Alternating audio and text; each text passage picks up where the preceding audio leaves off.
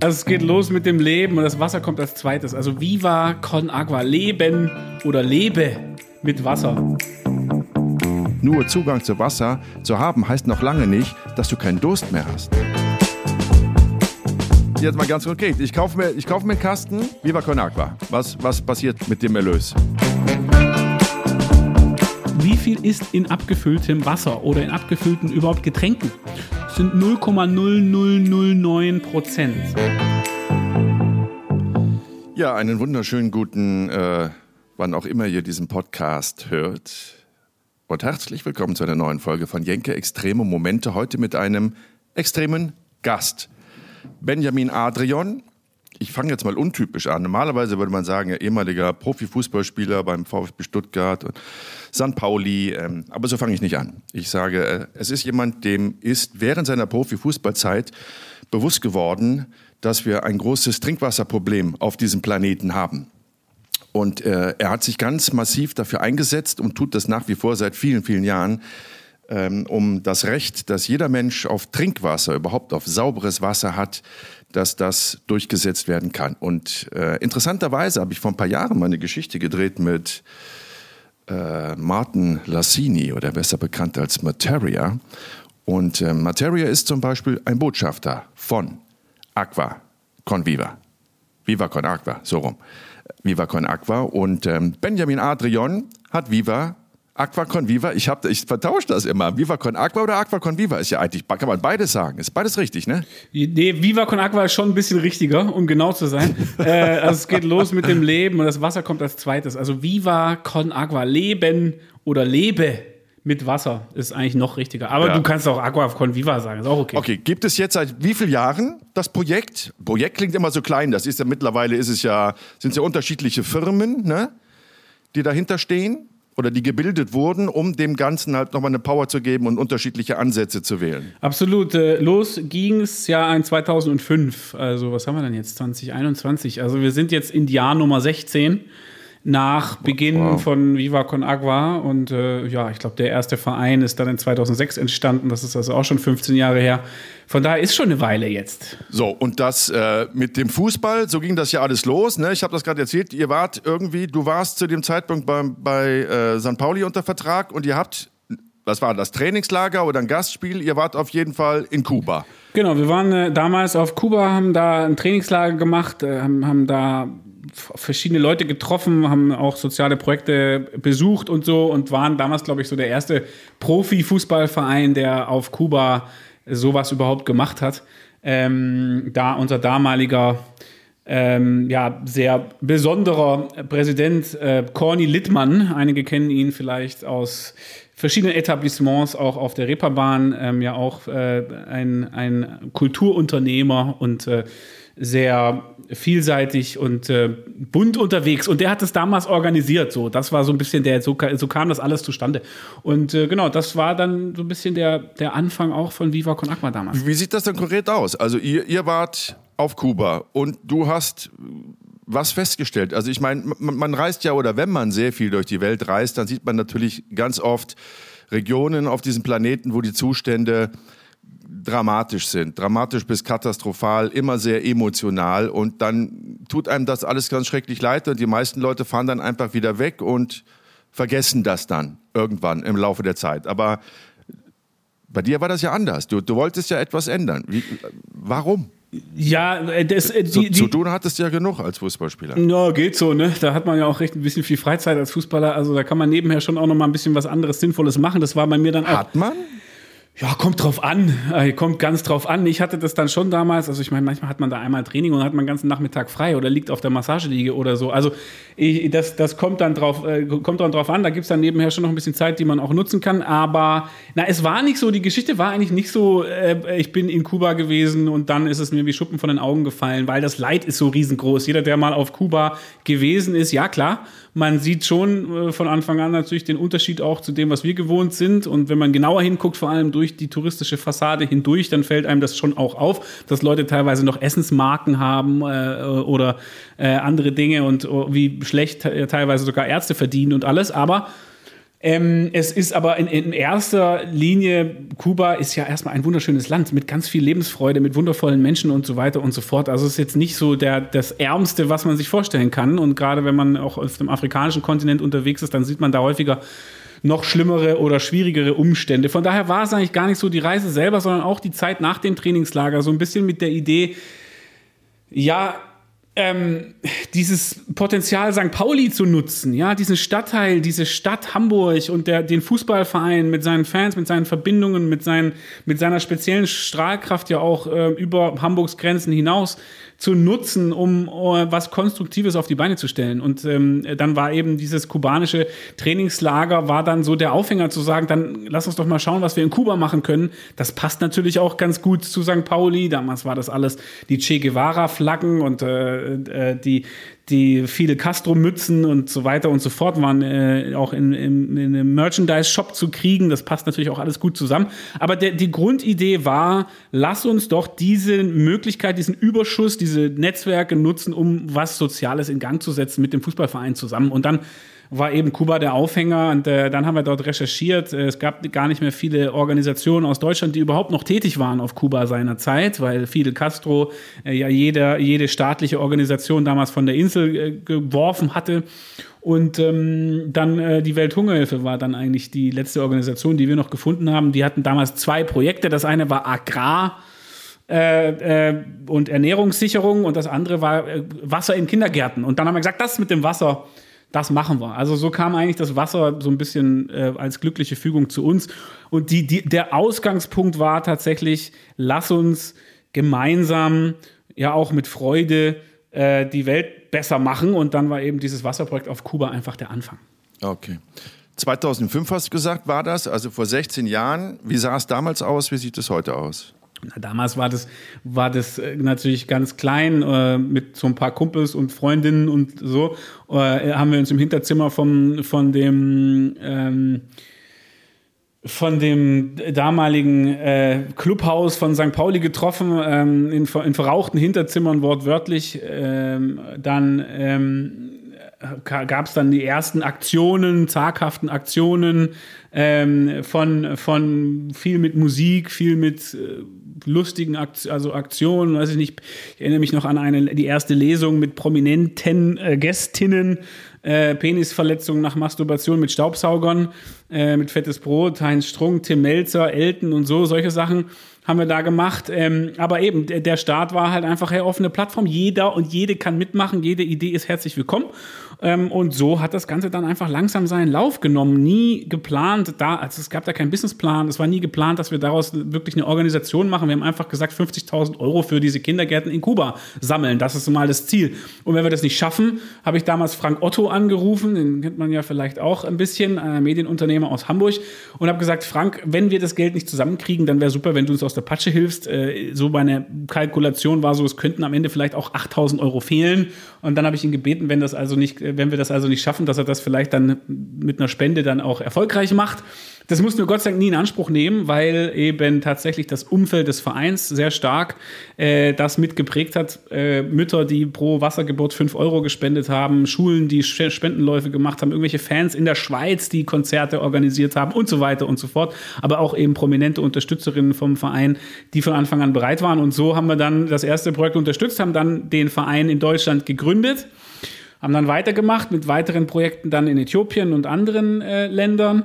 Ja, und da seitdem hat es halt einfach nicht mehr aufgehört, ähm, organisch das äh, weiter zu wachsen. Und ähm, so ist es heute eine Community in verschiedenen Ländern äh, mit verschiedenen Organisationen, mit verschiedenen auch Businessmodellen mittlerweile, Produkten, die wir verkaufen und ähm, ja, jetzt auch seit neuestem Jahr mit Villa Viva, was so ein bisschen ein neues Universum aufmacht, einem Gasthaus in Kapstadt äh, und auch jetzt äh, dem Beginn, nach sechs Jahren Vorbereitung, Halleluja, dem Beginn von dem Bau eines Hauses, das Brunnen baut am Hamburger Hauptbahnhof, die Villa Viva in Hamburg, die jetzt gerade äh, ihren Baubeginn zelebriert hat. Das, das heißt, das, das klingt nach irrsinnig viel Arbeit. Das machst du jetzt hauptberuflich. Also du widmest dich nur noch Viva Con Agua. Ja, ich habe natürlich auch Familie und so ein paar andere, äh, so ein paar andere äh, private Interessen und so, aber Klar, beruflich ist das, äh, ist das das, was ich mache.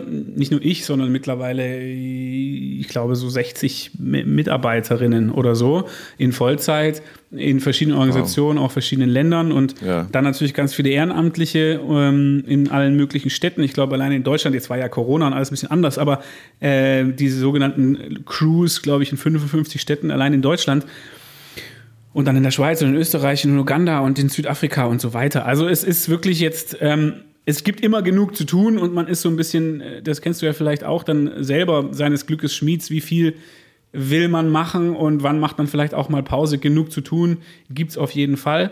Und dementsprechend, ja, ist es dann auch irgendwann zu einem Beruf geworden. Hm. Du hast in einem TED Talk 2016 mal gesagt, dass mehr als, oder es waren damals ziemlich genau 1,1 Milliarde Menschen, die keinen Zugang zu sauberem Wasser haben. Jo. Hm? Das ist eine dramatische Zahl.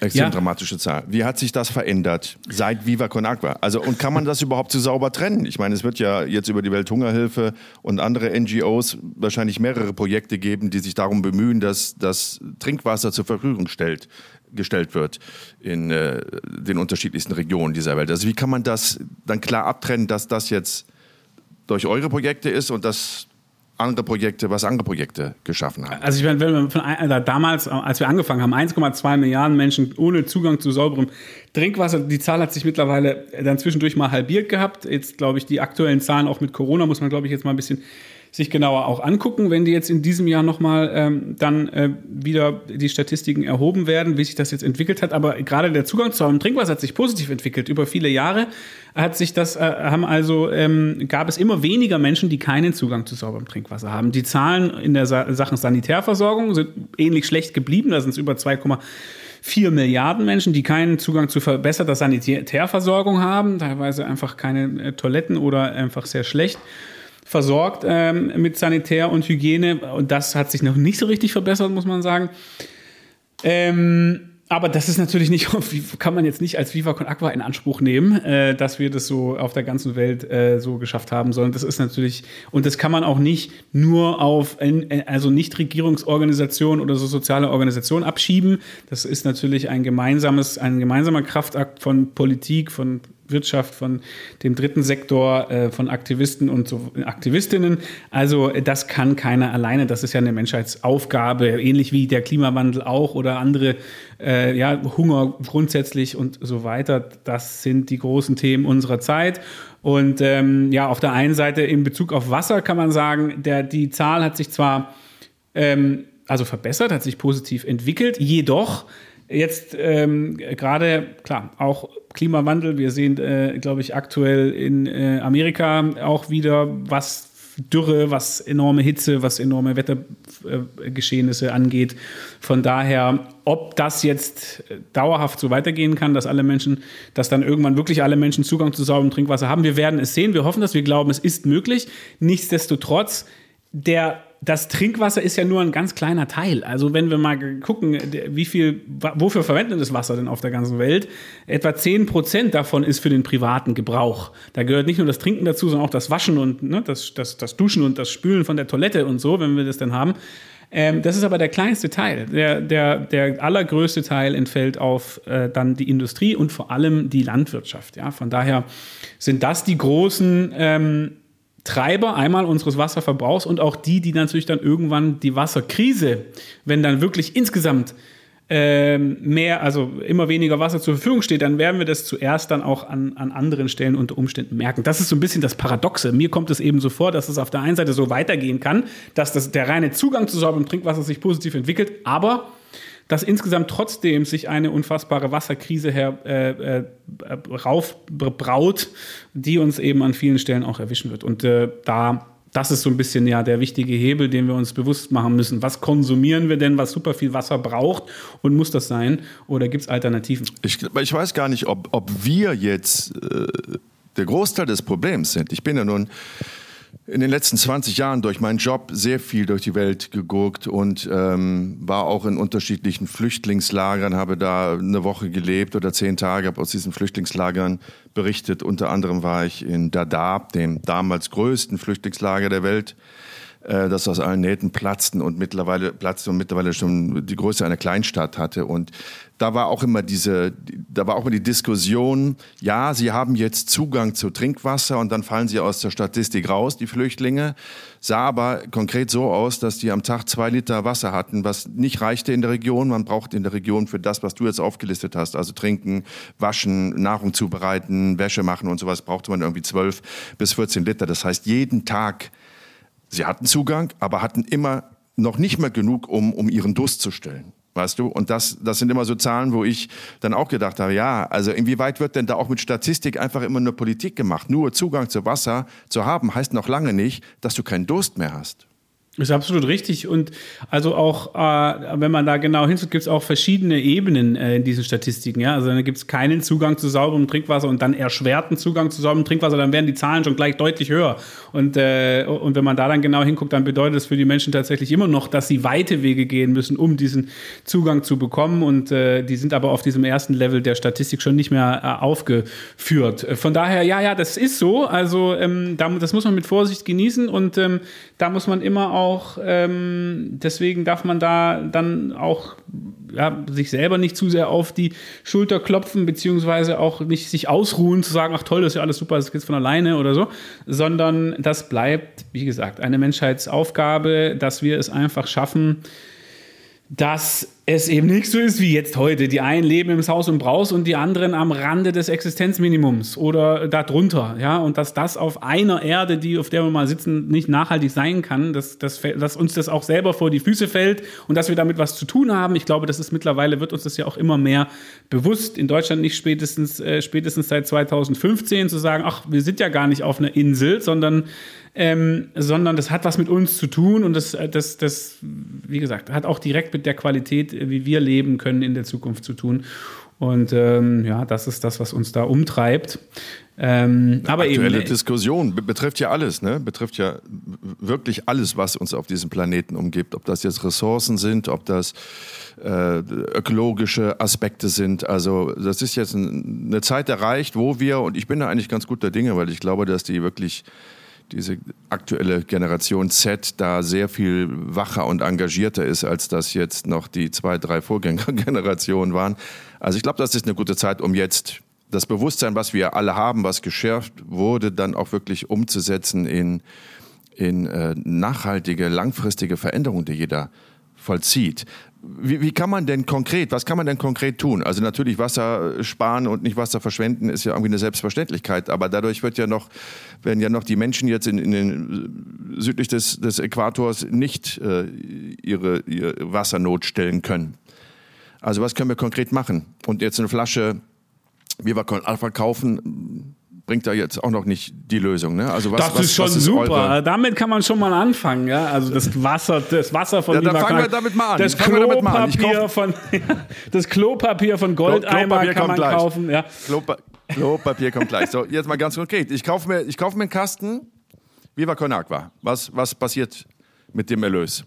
Ja, wir haben, äh, wir haben da ja, es gibt die, äh, das ähm, Viva Con Aqua Wasser GmbH, eine Organisation, ja, die zu 60 Prozent Stiftung und Verein von Viva Con Aqua gehört. Das heißt, 60 Prozent aller Gewinne ja, werden einfach strukturell und langfristig und nicht, äh, ob es mir heute gefällt und morgen gefällt es mir nicht oder der Inhaber oder die Shareholder finden das heute als Marketing-Gag super und morgen vielleicht nicht mehr oder so, sondern dauerhaft und für immer mindestens 60 Prozent aus den Gewinnen aus, diesem, aus dieser äh, Organisation fließen in die Zwecke von, den, von, von Stiftung und Verein, also in die Wasserprojekte von Viva Con Agua. So, und 40 Prozent, da sind sogenannte, ja, also befreundete Investoren von uns mit dabei. Da ist unter anderem auch der FC St. Pauli mit dabei oder äh, Frank, Frank Otto zum Beispiel, Volkert Kopmann ist der Chef von dem, äh, von dem, von dem Scorpio Hurricane Festival und so weiter.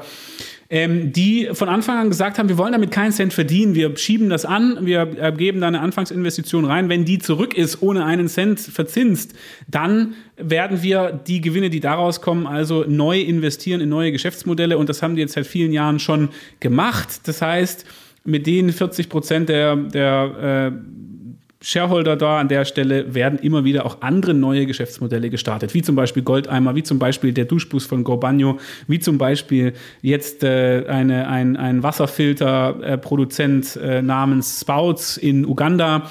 Und ähm, genau, von daher kann man sagen, alle Gewinne aus diesem Wasser fließen zurück in den sozialen Kreislauf.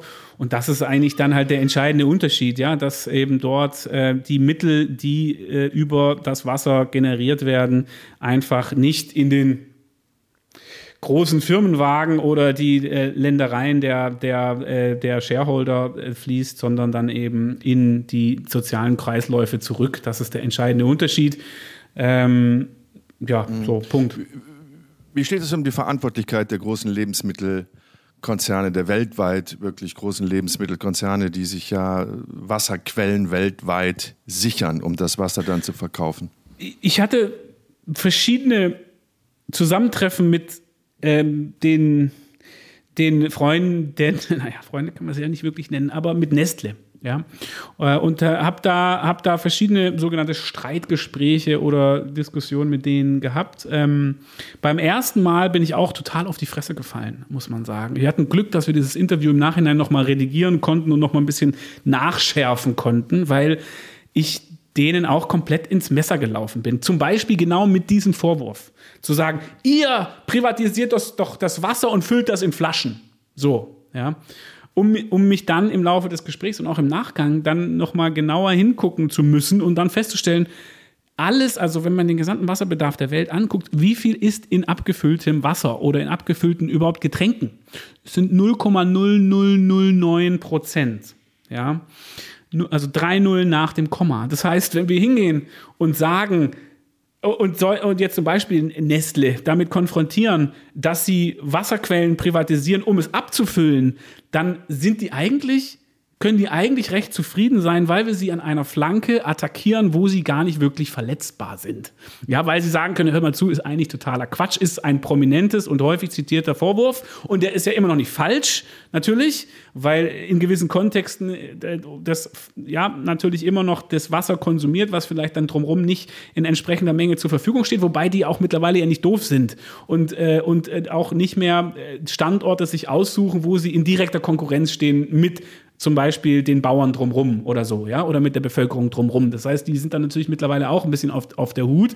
Aber nichtsdestotrotz, die können so einen Angriff ganz leicht entkräften.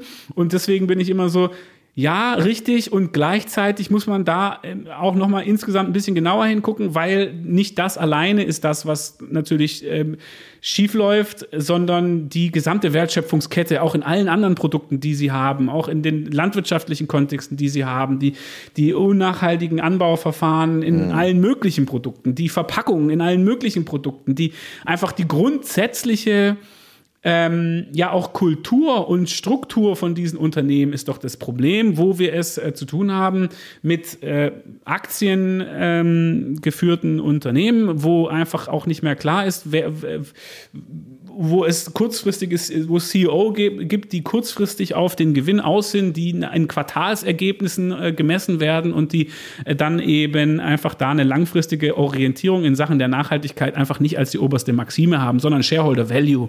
So, und das ist das grundsätzlich strukturelle Problem, das wir haben. Das ist jetzt aber keine, was weiß ich, äh, linke fanatische Haltung, sondern das ist ja mittlerweile auch einfach auch in bei CEOs von großen Unternehmen auch angekommen. Wir haben im letzten Jahr oder was Jahr davor eine große amerikanische CEOs gesehen haben, die die den Abkehr von der Shareholder reiner Shareholder Value Mentalität ja auch sich vorgenommen haben und also diese grundsätzlich strukturellen Probleme auch in unserem Wirtschaftssystem, die gilt es nach und nach weiterzuentwickeln. Wir werden den Kapitalismus nicht von heute auf morgen abschaffen. Vielleicht müssen wir das auch gar nicht sondern wir müssen ihn einfach sozial entwickeln, nachhaltig entwickeln und wir müssen, was weiß ich, solche Sachen wie CO2-Preis oder so. Vor einigen Jahren war das noch äh, spinnerter Kram. Heute ist es reale Politik, ähm, ja, nicht zuletzt von sogar Leuten, denen man der konservativen Seite der politisch, des politischen Spektrums zuordnet. Und dieses Umdenken, dass man hat es, was du auch gesagt hast, man hat das Gefühl, so langsam geht's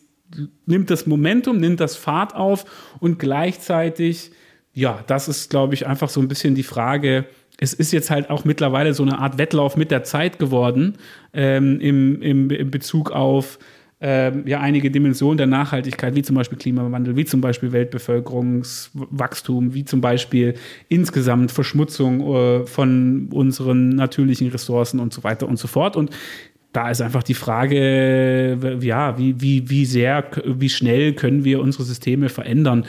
Weil das, man kann es nicht einfach nur sagen, ja, da musst du halt jetzt was anderes kaufen an der Ladentheke oder ich muss jetzt auf an was anderes verzichten oder so. Das ist zu viel verlangt von, von den Konsumentinnen. Mhm. Ja, ähm, mhm. gerade wenn man natürlich auch da bedenkt, du sagst, wir alle haben das Bewusstsein, das ist jetzt aber, du, du und ich, wir reden, wir reden jetzt zwei weiße europäische Männer, ja, die sagen, ja, so langsam ist es bei uns angekommen oder so ähnlich oder das Gefühl haben, in unserer Blase ist es so langsam angekommen.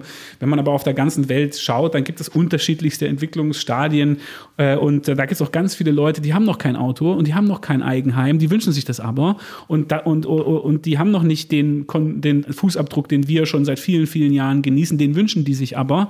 Ähm, und da haben wir, waren wir ein richtig schlechtes Vorbild für die. Und da kommt auch noch mhm. am langen Ende ganz, ganz viele Menschen auf der Welt, die jetzt äh, erstmal sagen, diese Entwicklung, die wir als Europäer ja durchaus vorgelebt haben, auch, die wollen wir auch. Warum sind wir jetzt diejenigen, die verzichten sollen, wo ihr in Saus und Braus gelebt habt? Und ähm, von daher kommt da auch noch was auf uns zu. Ähm, und das bleibt, deswegen bleibt es spannend, kann man sagen. Ja, das äh, bisschen beängstigend, aber auch, weil du schon zu Recht sagst, also wir, wir Europäer, die jetzt in den letzten Jahren dann ein relativ gutes Leben gelebt haben, ähm, wir, wir, empfinden jetzt auf einmal so eine Verantwortung, aber ähm, die Länder oder die Menschen, von denen du sprichst, die, die kein Auto haben, die keinen Luxus in der Form haben, wie wir ihn seit vielen, vielen Jahren haben, die sind ja zahlenmäßig uns auch noch bei weitem überlegen. Und sie sind sehr viel jünger. Also wenn wir an, an Brasilien denken, an, an, an, an, China denken, an Indien denken, da, da reden wir ja von Milliarden Völker, ein, ein Milliardenvolk mit, mit sehr, sehr jungen Menschen. Und wenn die jetzt quasi diese, diese Menschen auch erstmal das haben wollen, was, was, was wir schon seit längerer Zeit haben, dann kann einem das aber auch Angst machen, oder? Weil das, das bedeutet ja, dass nur so ein kleiner Kreis verstanden hat, wie ernst die Situation und die Lage ist und dass wir jetzt wirklich was ändern müssen,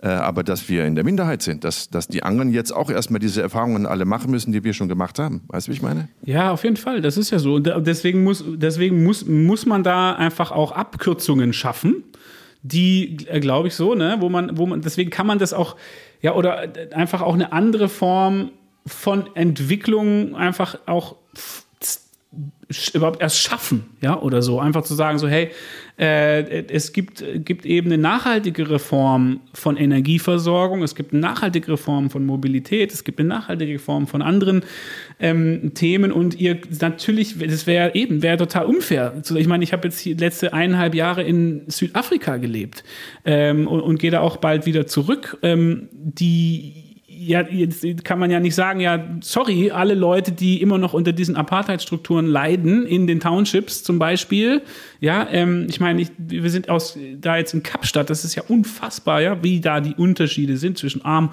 und reich, wirklich schockierend. Und jetzt zu sagen, ja, sorry, äh, ihr Menschen, die ihr in den Townships lebt, ihr könnt aber leider kein größeren, keine größeres Zuhause anstreben, weil wir haben nicht mehr genug Platz oder so, geht ja nicht. Ja, und gerade natürlich ähm, auf dem afrikanischen Kontinent, wenn wir die Bevölkerungswachstum dann uns angucken, von den heutigen acht auf dann später bald äh, mal elf Milliarden innerhalb kürzester Zeit. Das heißt, diese zu, zusätzlichen vier Milliarden Menschen, die wir jetzt ja wohl oder die die Experten jetzt ja wohl noch erwarten, dann ähm, ist der Großteil davon auf dem afrikanischen Kontinent. Und der wird, äh, so wie die Prognosen das sagen, von 1,3 Milliarden auf 4 Milliarden oder so wachsen. Das, das verdreifacht sich an Zahl. Und das ist unsere direkte Nachbarschaft, ne? Also das ist so, geh mal nach Tarifa, mhm. ja, da kannst du rüber gucken. So, das ist direkte Nachbarschaft. Oder natürlich, ja, Mittelmeer, wir alle kennen die gruseligen Bilder und äh, die gruselige, gruselige, gruselige Realität, die sich da abspielt.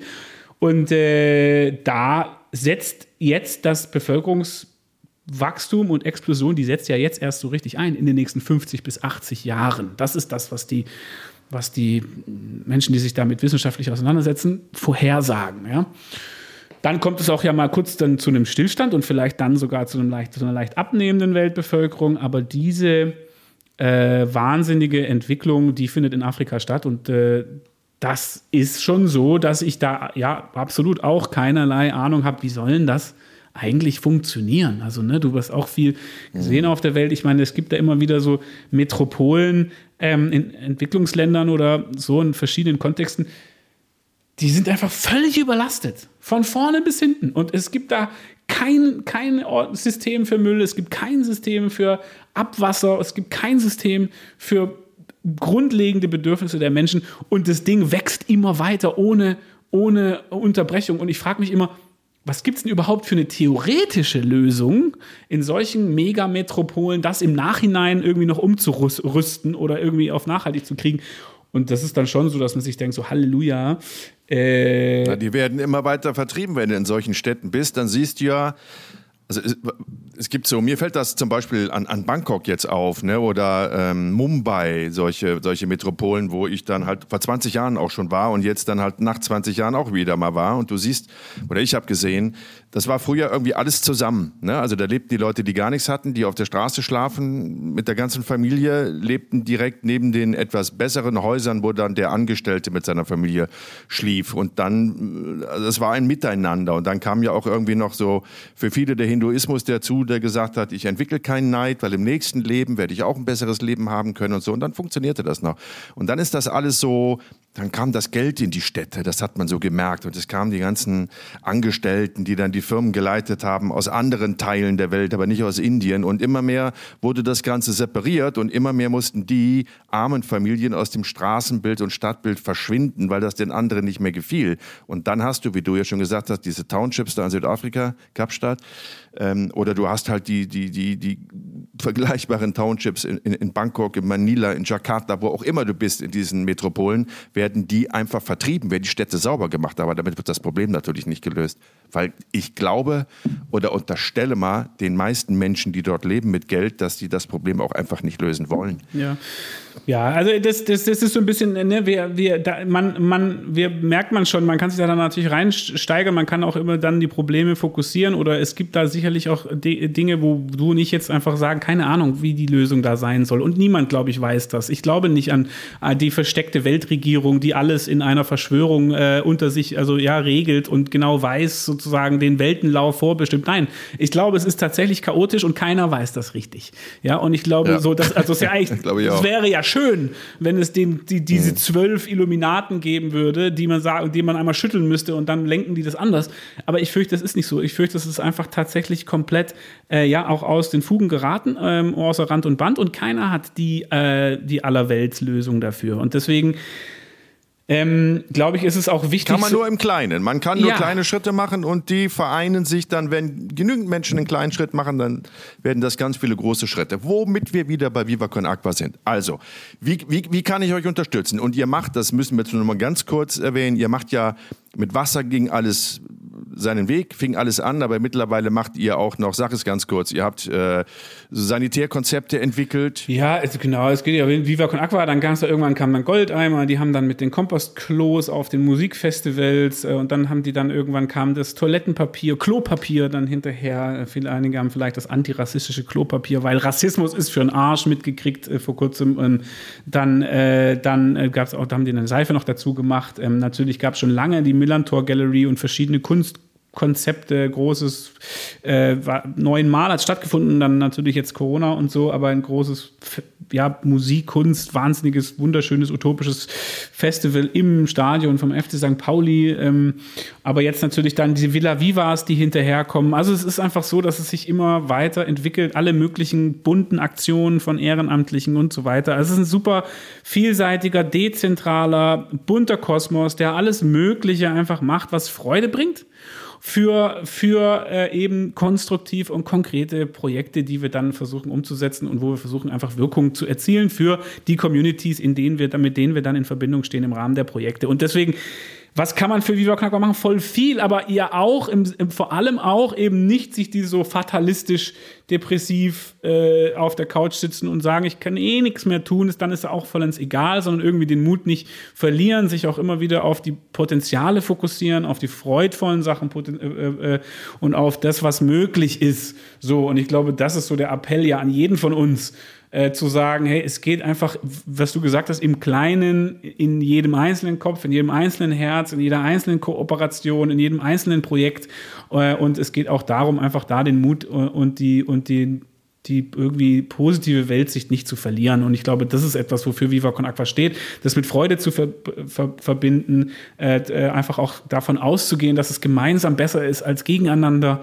Und, äh, und ähm, ja, am Ende des Tages ist es ja auch, das Wichtige ist ja, dass wir, also es geht ja auch da irgendwie, dass wir uns, dass es uns gut geht und dass wir glücklich sind und so. Und das bringt ja dann auch nichts, dass, ähm, dass wenn, wenn wir dann die ganze Zeit nur irgendwelche apokalyptischen Vorstellungen wälzen, sondern auch irgendwie einfach versuchen, uns ähm, mit Freude zusammenzutun und zu versuchen, was Positives beizutragen. Und ich glaube, das ist das Entscheidende. Ein perfektes Schlusswort kann ich nur vollstens unterstreichen, sehe ich ganz genauso machen und äh, sich nicht davon ausbremsen lassen, dass man sagt, ach, das hat doch alles keinen Sinn oder ich, kleines Männchen, was soll ich schon richten? Nee, man, man hat dann doch mehr Möglichkeiten und mehr Power und Kraft als Einzelner, als man denkt. Und ganz, ganz wichtig ist halt wirklich dieses Positive nach, nach vorne schauen und sich nicht einfach zurücklehnen und sagen, alles ist so schlecht. Und ähm, das ist doch etwas, was uns alle verbinden sollte. Vielen, vielen lieben Dank, Benjamin. Wer mehr wissen möchte über Viva Con Aqua, der kann sich natürlich im Netz schlau machen, auf der Seite von Viva Con Aqua nachlesen über all die Projekte und wie man Viva Con Aqua unterstützen kann. Vielen lieben Dank. Äh, schöne Grüße an das kleine quäkende Ding da im Hintergrund. Was ist das, ein Junge oder ein Mädchen? Wie alt? Das war jetzt äh, Mädchen, ein Jahr, bald schon zwei. Ähm, genau, wir sind hier noch ja, in Quarantäne bei meinen, äh, bei meinen Eltern, bei den Großeltern und äh, das ist ganz gut, dass ich hier nebenher mal so einen Podcast machen kann und währenddessen die Kleine genau. von der Großmutter bespaßt wird. Super. Wunderbar. Also, liebe Grüße an die Kleine und an die Großmutter. Alles Gute. Vielen Dank, Genke. Irgendwann mal wieder bei dir. Alles klar, Danke bis dann. Dir. Schöne Grüße und bis dann. Danke. Tschüss. Danke. Ciao. Ciao, ciao. Tschüss. So, liebe Freundinnen und Freunde, das war's. Jenke Extreme Momente mit Benjamin Adrian heute und wir hören uns dann am nächsten Mittwoch wieder. Und äh, wer da kommt, mit wem ich spreche, das bleibt wie immer eine Überraschung. Passt auf euch auf. Ciao. Jenke Extreme Momente ist ein Podcast von der DPU, der Deutschen Produktionsunion. Neue Folgen gibt es immer mittwochs um 0 Uhr 1. Until next week.